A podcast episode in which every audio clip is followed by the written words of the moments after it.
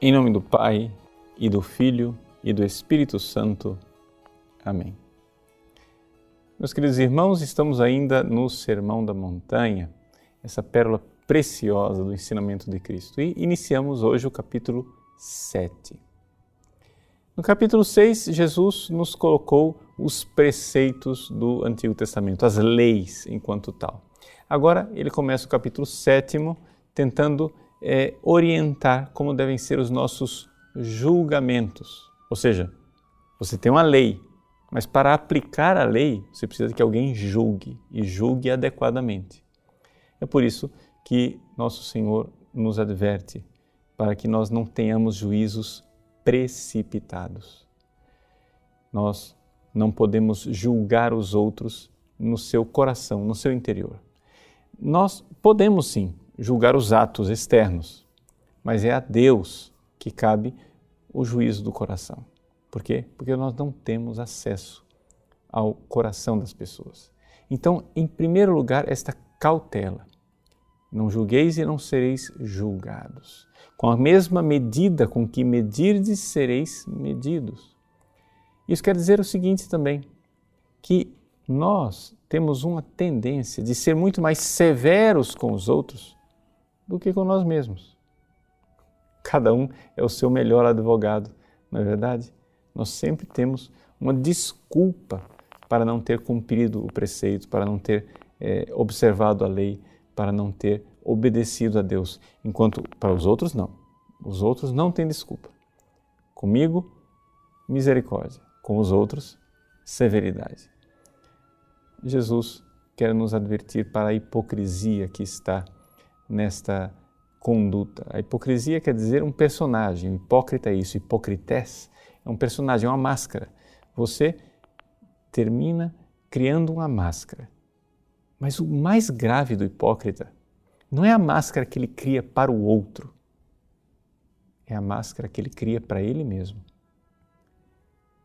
Vejam, algumas pessoas acham que o pecado da hipocrisia, da vaidade, ele só acontece externamente. Ele só acontece quando tem um observador lá fora. O mais grave da hipocrisia, da vaidade, não é quando alguém lá fora observa você e diz: Nossa, como ele é santo.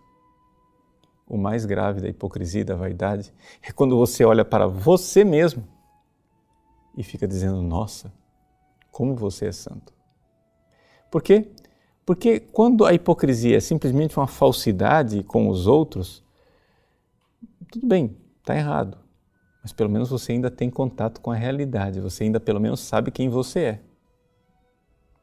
Quando a hipocrisia e a vaidade atingiu o núcleo do coração e você começa a acreditar na mentira que você contou para você mesmo, aí você saiu do mundo real. E aí as coisas se tornam mais graves.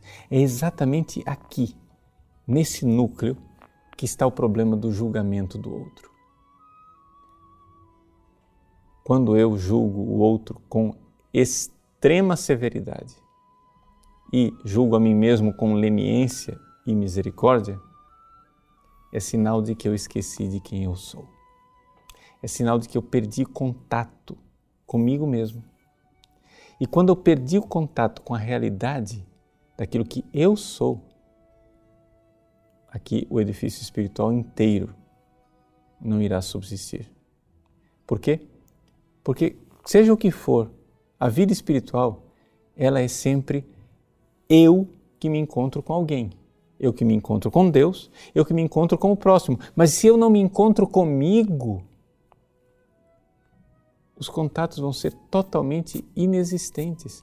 Ou seja, como é que eu vou me apresentar diante de Deus se eu perdi o contato com a realidade? Esse é o problema da hipocrisia. O hipócrita que condena os outros e não enxerga o seu próprio pecado é uma pessoa que perdeu o contato com a realidade. A realidade é dolorosa mas ela é libertadora. Nosso Senhor disse: A verdade vos libertará. Então, antes de julgar os outros, observemos a nós mesmos e procuremos olhar para nós com um olhar com que o próprio Deus nos olha. Deus abençoe você. Em nome do Pai, do Filho e do Espírito Santo.